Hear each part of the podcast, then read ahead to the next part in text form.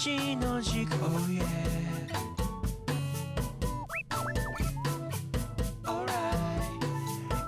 ニカホ市川の軸。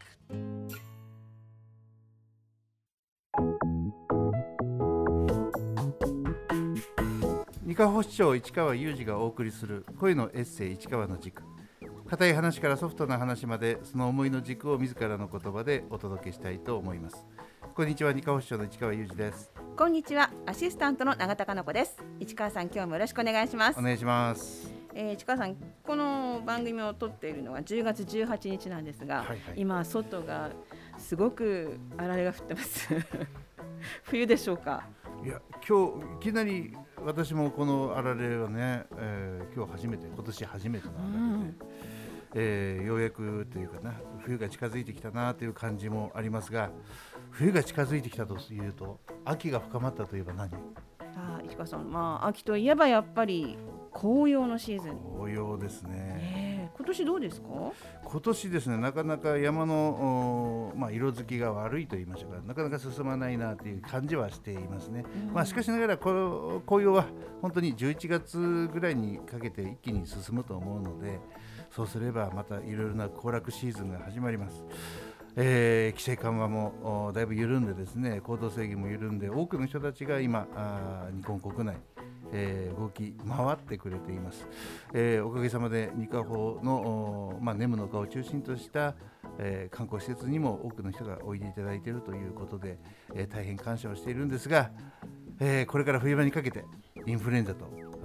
このオミクロンうんの変異株が同時流行するんじゃないかなということも言われているので、まあ、そこら辺の対策は引き続き身を引き締めて引き締めて進進めていきたいなというふうに思っています。迎える方もいらっしゃる方も引き続き感染対策を万全にしてこれからのシーズン楽しみたいなと思います。市川に教えてこのコーナーでは市川市長が気になっている事柄にまつわるゲストをお招きしてお話を聞いていきます本日のゲストは二カ保市在住の斉藤亜紀さんと竹内隆太さんです。よろしくお願いいたします。よろしくお願いします。よろしくお願いしますではそれぞれ簡単に自己紹介をお願いいたします、えー、斉藤さんからお願いいたしますはい、斉藤亜希と申します。よろしくお願いします。26歳です。三河市のコノーラの前川地区出身です。今はですね、えっと防災を三河市内で広めていきたいなと思っていて、個人で活動しています。と他には、えっと、中小企業で採用支援をやったり広報の支援をやったりということを今二河市内で活動していますよろしくお願いしますはいありがとうございます竹内さんお願いしますはい、えっと竹内隆太と申します。よろしくお願いします。えっと出身は千葉県千葉市です。で普段はとまあ斉藤さんが今進めている防災の活動を裏方仕組み作りみたいなところをやっています。他にはちょっと大きなテーマとしては社会づくりとか人の次の生き方みたいのをテーマにえっと街づくりをしたりしています。最近だと子ども食堂を作ったりとかもしました。よ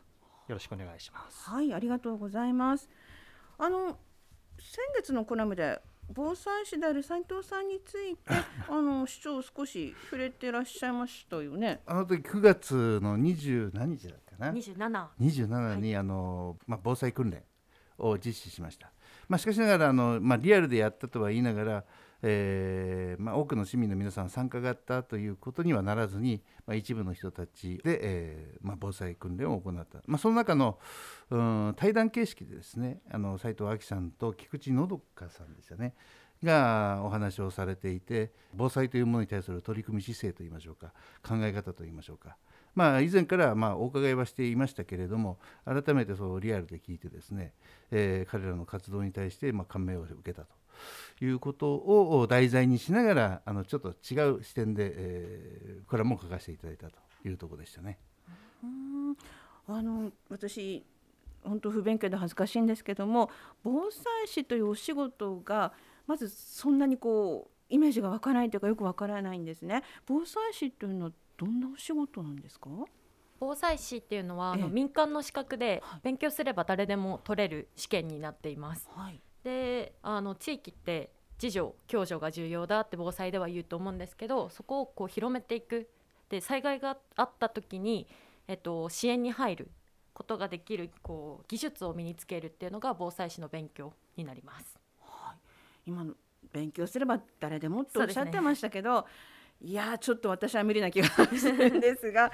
その防災士になったきっかけは何ですか？はい、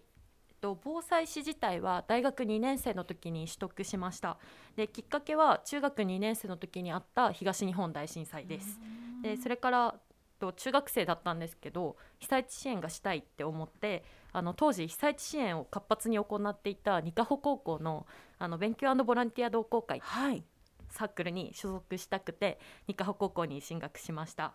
で BV 会の活動を通して被災地支援をする中でもっと秋田の防災教育を変えたいって思って、えっと、大学進学してまちづくりを勉強したりこう防災を地域に浸透させるにはどうしたらいいかっていうのを考えてきたんですけどもあのずっと防災って仲間が周りにいなかったんですよね。なので防災士を取ればそのコミュニティがあって仲間が増えるんじゃないかなって思って防災士を取りました。実際取ってみたらどうですか？やっぱり仲間の方増えましたか？そうですね。防災士のこうコミュニティはオンライン上ではあるのでそこでいろんな地域の先進事例を知ってあのニカホに取り入れたいとかそういうことを今はやっています。はいあニカフにはそんなに防災士の方はいらっしゃらないんでしょうか？ちょっと実数とかは全くわからないんですけどうん。もそうですね周りではあまり聞かないですね。あーじゃあこれからもっともっとお仲間が増えるといいですよね。そうですね。ええ、あの先ほど竹内さん千葉のご出身とおっしゃってましたけどどんなきっかけでニカホにいらしたんですか？えっと、ニカホに来たきっかけは、はい。あの先ほど斉藤さんと同じところで働いてまして、あの秋田マテリアルっていう会社で、えっと、少しお仕事をさせてもらっていることと、あとは、まあ、斉藤さんとは実はえお付き合いしてまして であの結婚しようかなと思っているので、はい、さらにはニカホ大好きなので、はい、美味しいものいっぱいありますし移住してきました。あの今マテリアルでお仕事をご一緒されてるってお話でしたけどもじゃああの知り合ったのもマテリアルさんで知り合ったというわけでは？ええ。っと私斉藤の前職が秋田ノーザンハピネッツっていうプロバスケットボールチームでして、はい。そこであの出会いまして、ええ。はい、そこからあの防災をこう広めていきたいんだっていう思いを伝えて竹内の方に伝えて、ええ。それから一緒に活動するようになって今に至ります。あー。またまたこう全然違うお仕事で出会われたんですね。はいえじゃあノーザンハピネッツでえっ、とお二人ともまたハピネッツをに関わるお仕事をされていたと。そうですね。はいそうですはいさすがハピネスという名前にぴったりの 出会いだなと思いますけども、えーえーそこで、まあ、あのじゃあ斉藤さんをこう竹内さんがサポートするような感じですか今。そうですねあの斉藤さんすごい熱い思いを持っていて、はい、で東日本大震災が起こってからもう一貫してずっと防災に関わってきたっていう、まあ、その強みは知っていたのでただその形にしていくって思いだけじゃなくてなんか仕組みを考えたりあとは周りの人にどう協力してもらうかとかで今ある仕組みをどう使うかとかでそういうのが結構大事になってくるのでで僕が結構事業作りとかをずっとやってきてる人間なのでじゃあその面ちょっとサポートしてであなたの思いをちょっと形にできるように頑張りたいなってことで今までやってきてるつもりです。はい、は いあーじゃあ竹内さんがいろんなアイデアを出して、まあ斉藤さんがこう実際に動くそんな感じで。はい、ええそうです。じゃあ普段はどんな風に活動されてるのかも教えていただけますか？はい、えっ、と防災の方ですと、はい。普段はえっ、と今は二カ保市を拠点に防災を広めようと活動していまして、まあいろんな立場年齢の人向けにこう防災に触れてもらうきっかけ作りっていうのを今はやっています。子ども向けとか大人向け高齢者向けとかですねいろんな方向けに今は地域に合った防災教育っていうのを広められるように活動しています。はい。あの地域に合った防災っていう言葉がありますけど、多分ニカホに合った防災ってどんなものがあるんですかね？はい、えっと、ニカホは、はい。特に、まあ、海と山にプラスに言うと自然豊かな地域なんですけども、まあ、裏を返すと災害とかも多い。ニカホは、えっと、安全だって皆さんおっしゃるくらい本当に災害は実際は少ないんですけども、ええいざっていうのはいつ起こるかわからないので、えっと、いろんな災害にこう対応できる力をちょっとまだまだ広めていかなきゃなっては思っているのとあとは今ニカホって少子高齢化とかよく言われてるかと思うんですけどいざという時に助け合えるコミュニティがあだんだん薄くなってきてるなっていう危機感を持っていてなのでこう学校の人だけじゃなくて地域をそこに巻き込んだりと行政の方に協力してもらったりっていう三官学連携した防災をしていきたいなと思っています。言われてみればうなずけることばかりだなと思うんですが竹内さんはどんなアイデアを出されてるんですか？そうですね多分三感学っていうのはもう僕がずっとテーマでやってきてるやり方ではあるのでそれをまあアイデアをポットではででは出してでそれを実現しようって本気で思ってくれてるのが斉藤さんっていう感じだとは思いますね。まあ、斉藤さんの話に付け足すとすると防災減災における地域の課題っていうのを解決すると他の課題も解決されることになるんですね。なんかっていうのはあの人と人のつながりとかを強くしようとか活性化させようってしていくと、まあ、産業が新しくできたりとかあとは何て言うんですかねあの魅力ある街になって観光で来る人も増えたりとかだからそういう意味でいろんな課題を解決していくために防災を軸で頑張っていこうっていうことで今頑張ってるっていう感じですね。はい、そうか防災を考えることはその町の魅力づくりにもなるんですね。ああのじゃ今までまあいろんな活動されてきたと思うんですが今後はどんなことをしていきたいなと思ってますか？はい、えっと、防災はやっぱり継続が大事だと思っているので、今はこの1年ですねいろんな世代にはアプローチできたんですけど継続的にまだ関わることっていうのができていないので今年出会った人とまた来年再来年って一緒に活動できるようにあのきっかけを作るというかですねあの事業を私たちもしっかり作っていきたいと思っているのとあとはやっぱりこう自分が今感じていることをこう外に発信したりあと教材を作ったりそういう活動を今後していく予定です。竹内さんはどうですか？そうですねもちろん今の防災の話って、えっと、斉藤さんとか僕も頑張るんですけどなんかみんなで考えなきゃいけないあの話だったりするので必死に頑張るんですがみんなでやっていこうっていうふうに思ってるので今まで関わってきてくださった方々に感謝しながら引き続き一緒に頑張っていこうっていうのが基本的な感じになりますね。はいそうですね継続することって大事ですよね。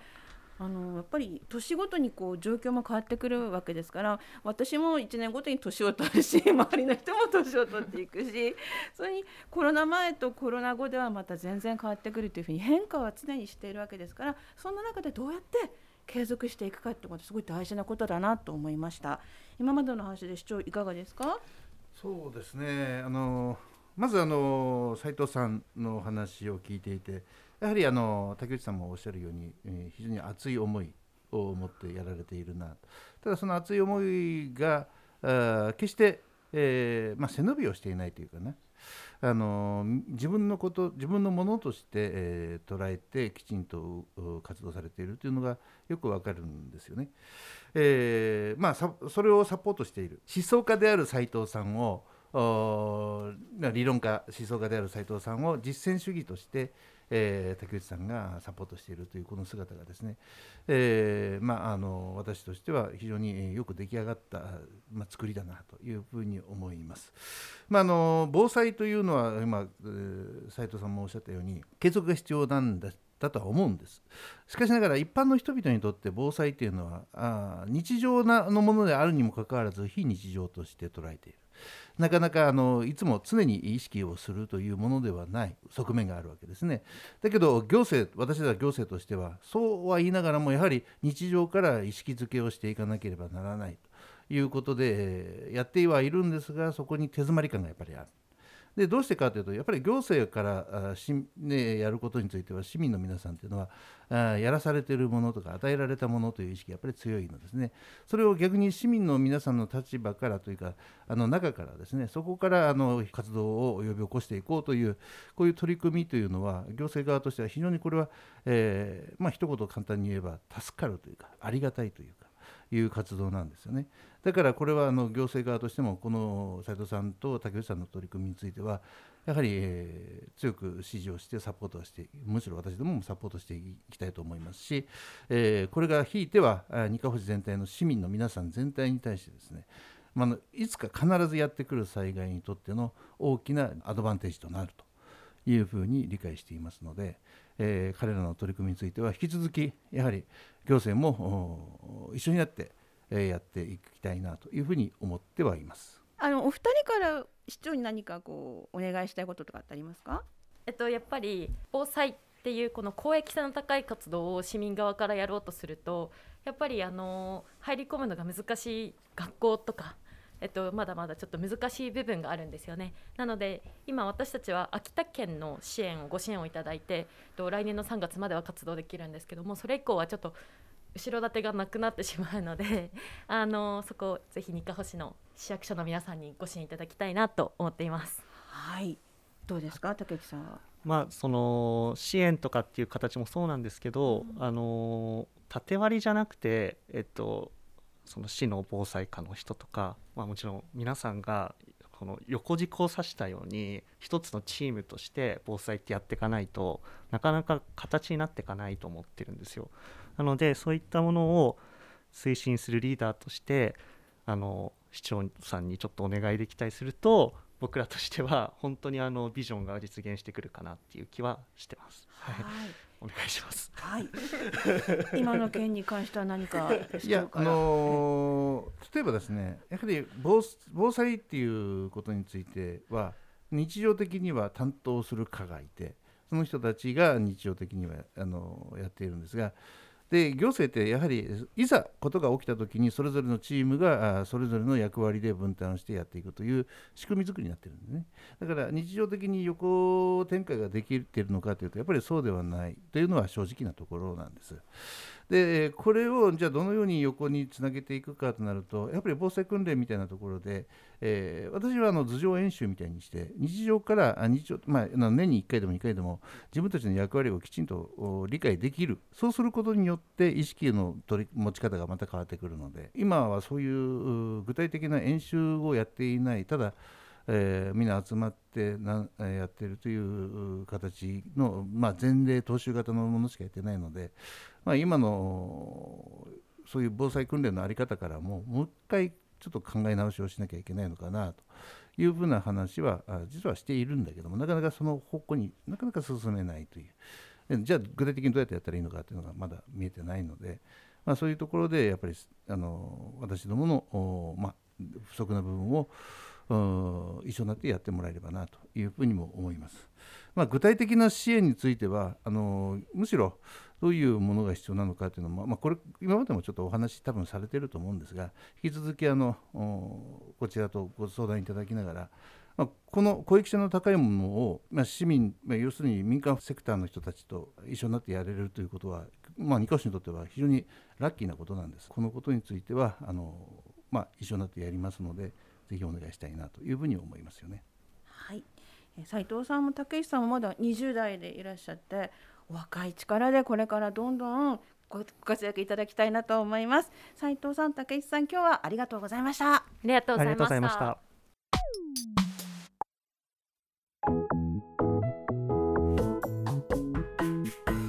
回もお別れのお時間となりました。市川さん、今回のお二人のお話いかがでしたか？えーとですねはいまあ、今回のお二人のお話そのものについてはやはり私もあのいろいろと勉強させられること、まあ普段からあの彼らの活動については、えー大きく期待もしていますし、えー私も学ばされるところが多いんですが、まあ、そこの前段階として前前回も話したように、えー竹内さんの話を聞いてもあの社会づくりとか子どもの子ども食堂もやられたりとかいうことで社会課題に対する彼女彼らの取り組み姿勢というかあるいは価値観の見出し方というのは非常に私としては今風だし現代風だなというふうに、改めて感じさせていただきましたね。まあそれを私はあの斉藤亜紀さんを出しにして、えー彼らはゆとり世代だとはいいう言い方をさせていただいたんだけど、えええゆとり世代って非常にあのネガティブに捉えがちですけども私は、えーこれをあのポジティブに捉ええたいなと思いますし、えー逆にむしろおそのゆとり世代と言われる人たちがあ今の社会を新たに変えていこうというのが、すまあ、間近で多くの人が見に見えているので、えー非常に楽しみだなと。応援してますはい。市川の軸は iTunes や Spotify のポッドキャストでお聞きいただけます。そしてこの番組では市川市長に聞いてみたいという質問を募集しています。メールの件名に市川市長に聞いてみたいことと書いてお寄せください。ラジオネームお住まいのご記入もお忘れなくお願いします。メールアドレスはすべて小文字で studio 数字で129スタジオ一軸アットマークニカホのほかにドットコムです。またご質問はホームページでも受け付けています。こちらはすべてひらがなでニカホのほかにで検索してください。それでは皆様素敵なニカホライフをお過ごしください。お送りしたのは市川裕二と永田かの子でした。ダバまたね